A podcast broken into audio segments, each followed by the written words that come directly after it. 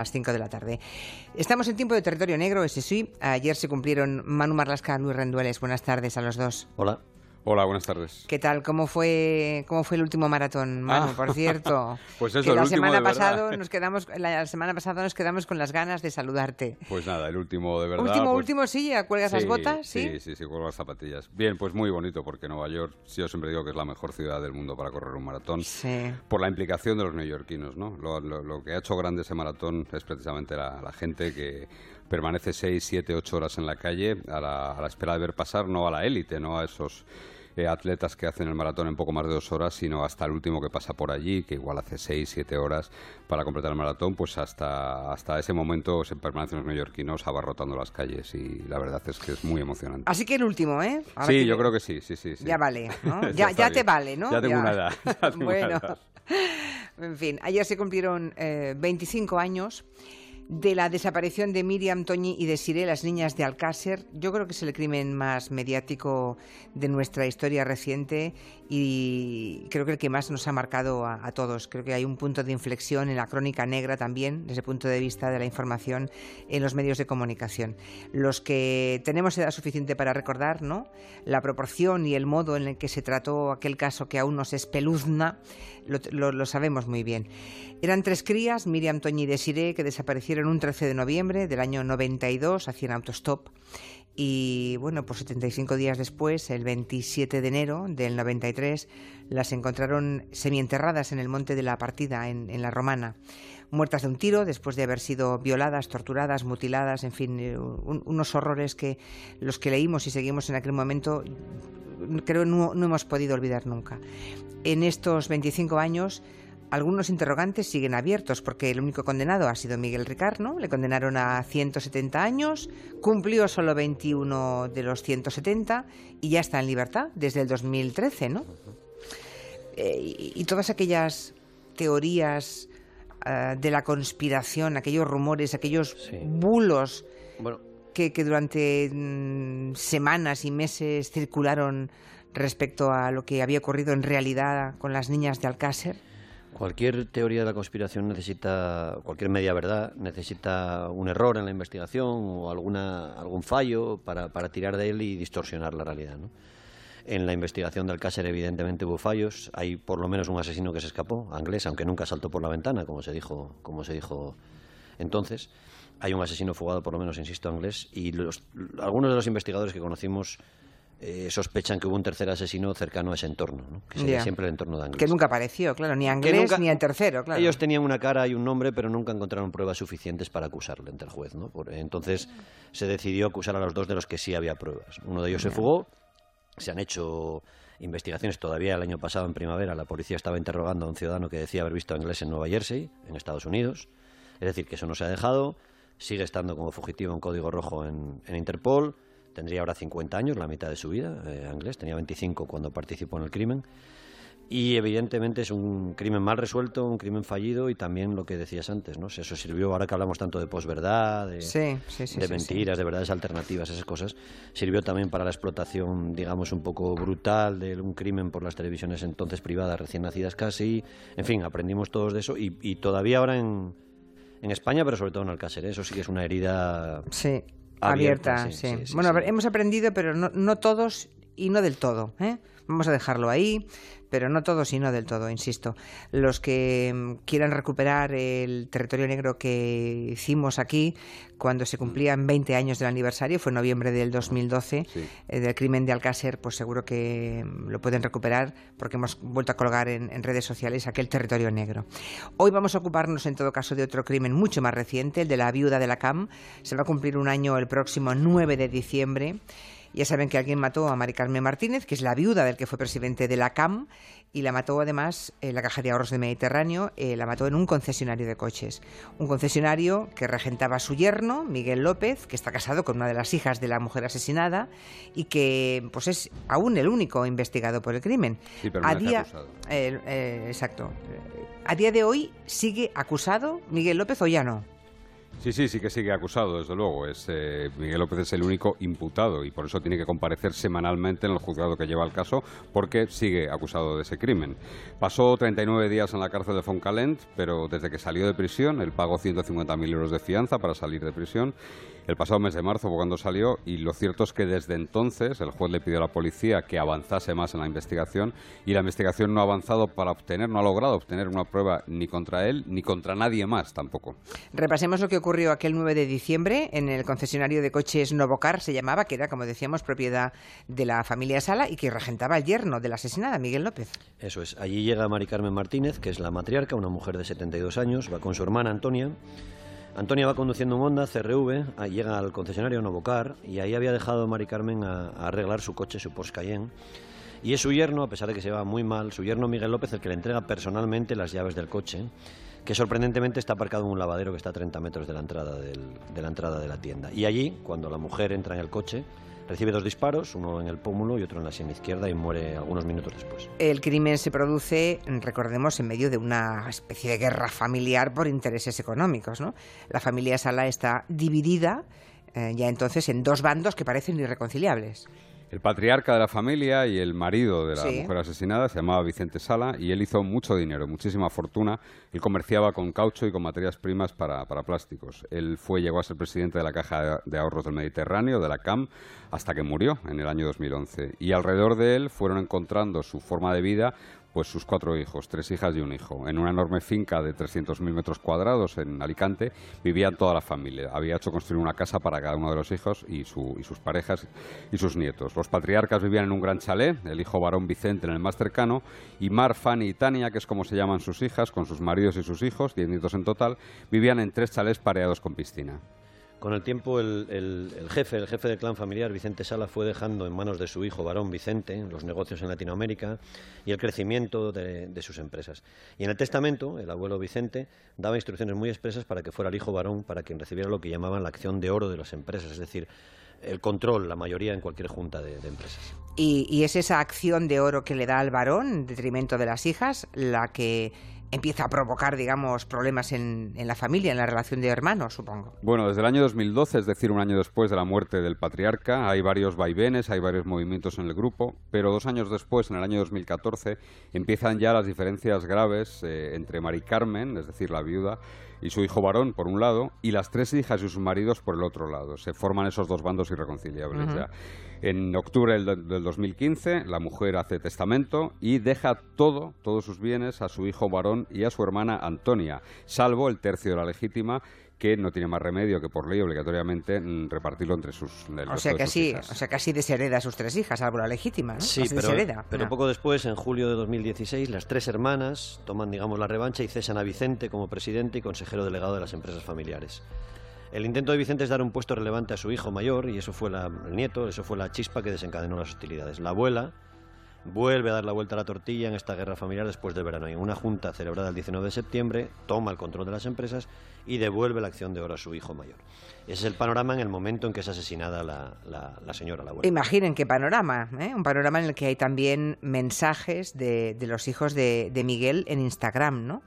Como del único imputado, mm. eh, o sea, nieto de la asesinada, ¿no? Como, como aquel que aparecía con una camiseta en la que podía leerse jaque mate, justo días después del crimen. Y es por ese crimen que es detenido el yerno, Miguel López, en el mes de febrero de este año.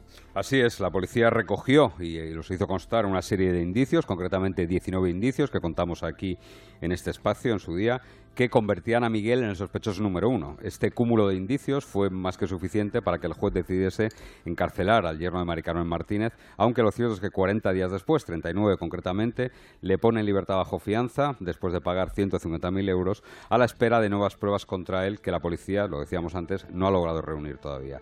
La defensa de Miguel López cree que las investigaciones se orientaron, fueron dirigidas hacia él desde un principio y que descartaron cualquier otra posibilidad. O si lo hicieron, si barajaron otra posibilidad, lo hicieron de forma muy, muy rápida. O sea, habláis de que contra el yerno, contra Miguel López, solamente había indicios. Entiendo que no se han hallado pruebas, ni una sola. O sea, esta vez la ciencia no, no ha ayudado a la policía a descubrir quién está detrás de ese asesinato. No, los informes científicos no, no, no descubren aquí al asesino. No hay una prueba definitiva. Vamos a detallar algunos de ellos. En manos de una mano de, de la víctima se encontró ADN masculino que no era del sospechoso. No era de él. Es un ADN que permanece anónimo, aunque el juez ha ordenado que se, que se compruebe con todos los empleados que estaban en el Incluso con los sanitarios. Mm.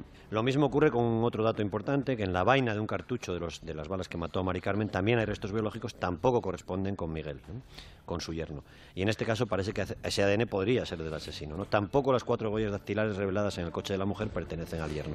Volvemos a lo mismo, Julia, para evitar teorías de la conspiración.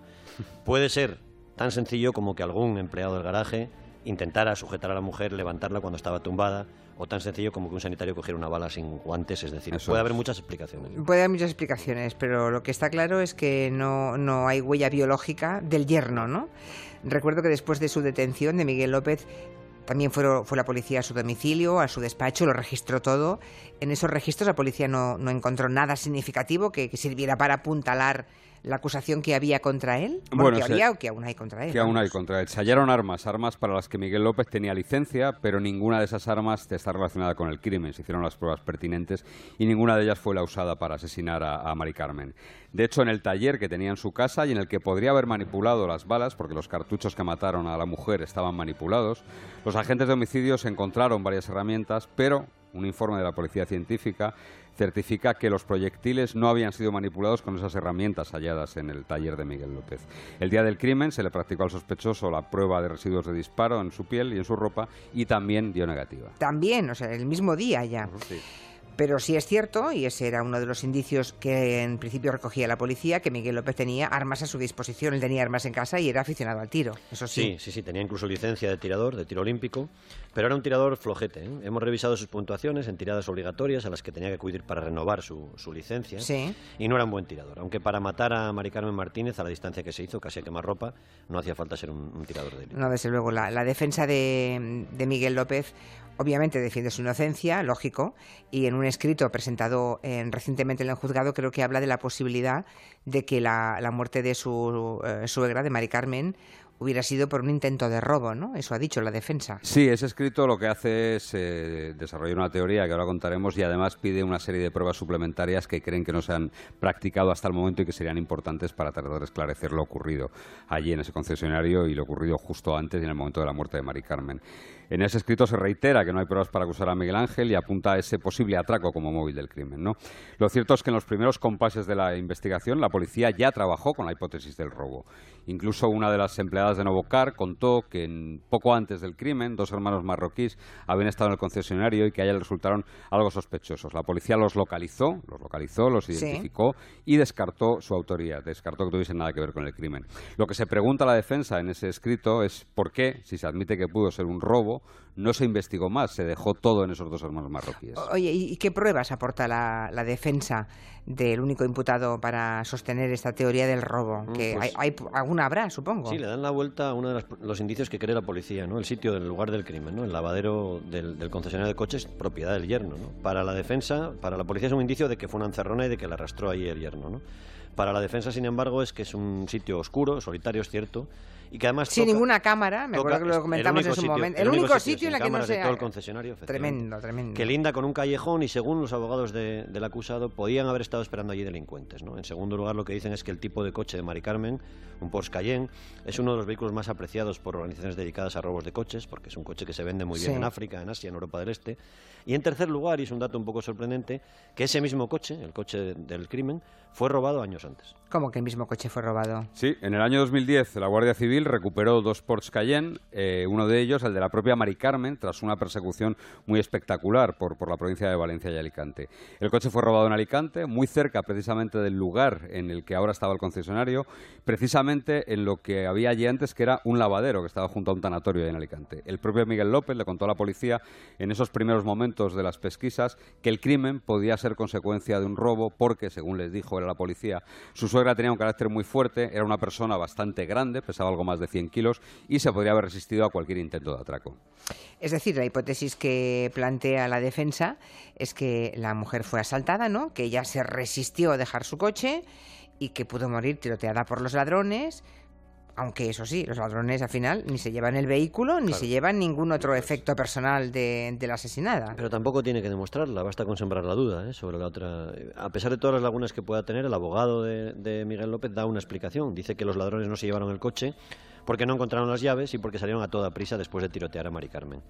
Es cierto que la policía tardó en hallar las llaves, que estaban en la alfombrilla del, del conductor, Sí. y la defensa sostiene que con el cuerpo de la mujer en el asiento, muriéndose en aquel momento desangrándose, no parece muy lógico ponerse a buscar las llaves, para lo que habría que haber apartado el cuerpo de la mujer. Tampoco se llevaron el bolso eh, los ladrones que, que estaban en el asiento del copiloto y en ese bolso había cosas valiosas, había dinero y tampoco un reloj que tenía, un reloj bastante valioso que tenía ya. Un Patek Patek Philippe, Philippe, sí. quiero recordar.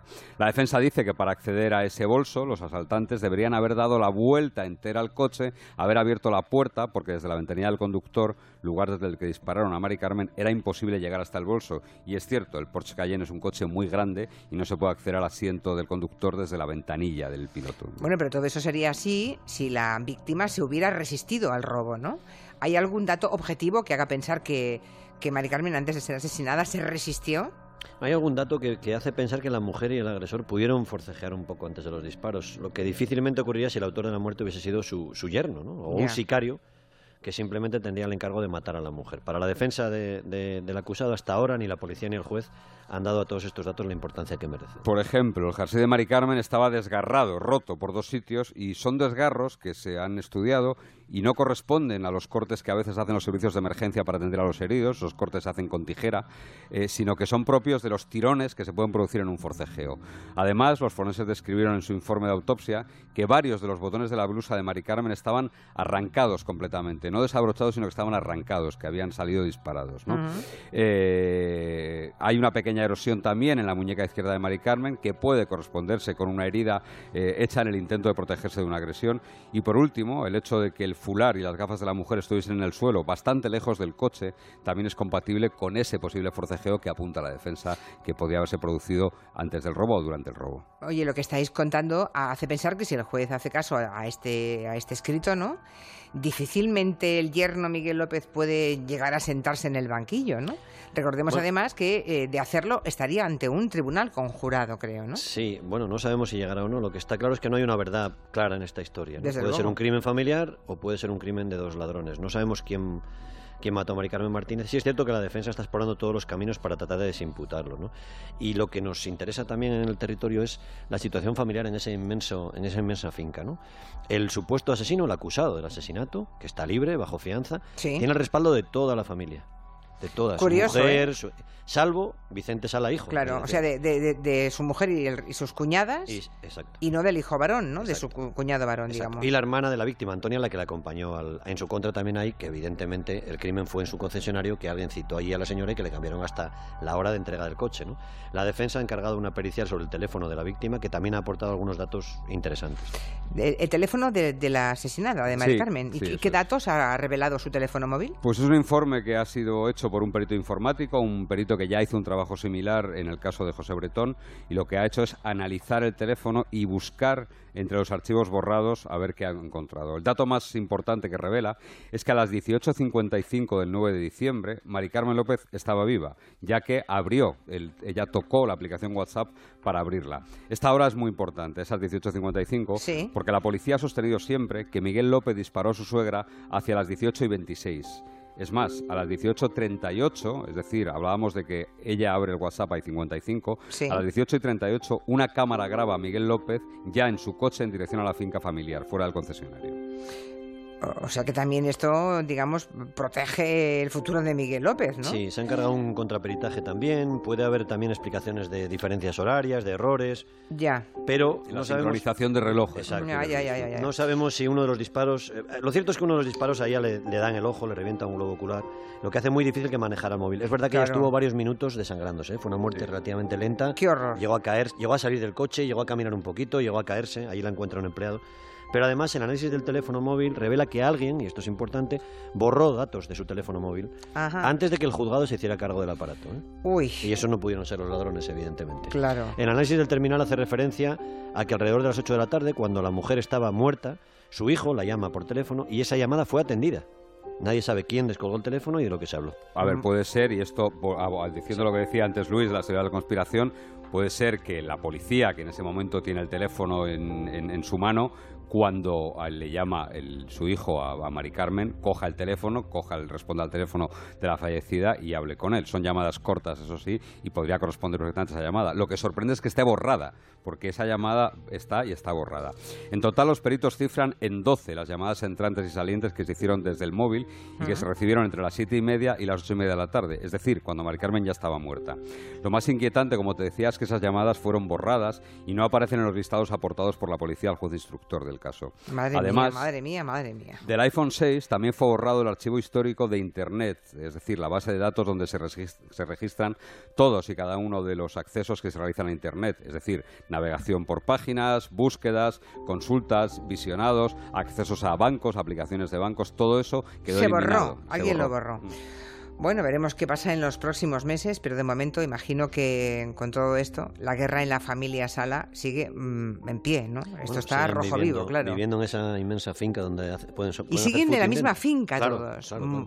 Miguel sigue viviendo con su esposa, con Fanny, la hija de la víctima. Sigue recibiendo el apoyo no solo de su esposa, sino también de las dos, de las dos hermanas, de sus dos cuñadas. Y en el chalet más grande, eh, eh, Vicente Sala, el hijo varón de la fallecida, mantiene la acusación contra él y ha puesto tierra de por medio porque se ha ido del chalet más grande, se ha ido de la finca familiar, se ha ido a un piso del centro de Alicante. ¿no?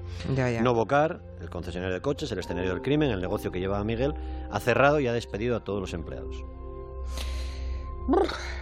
Mm. Pues no quisiera yo ser miembro de ese jurado, ¿eh? Bueno, vamos a ver qué, ocurre, pero como te decía Luis, se han pedido ahora contrainformes, contra Una autopsia nueva hoy. Hoy el juez ha decidido pedir otra Hoy otra autopsia. que se haga con fotos y con vídeos, pero otra autopsia, sí. Desde luego quien lo hizo, lo hizo bien, ¿eh? Lo hizo a conciencia. Eh, desde luego. haya sido quien haya sido. haya sido quien haya sido. ¿eh? El nombre, si lo encuentra, lo dirá la policía y finalmente la justicia, pero observado y escuchado todos los pormenores que nos cuentan en esta crónica negra Manu y Luis, desde luego eh, no, no sé si era un aficionado, pero desde luego sabía lo que tenía entre manos. Gracias a los dos. Adiós. Hasta la semana que viene. Adiós. Ya que estamos en la crónica negra, voy a hablar un momento.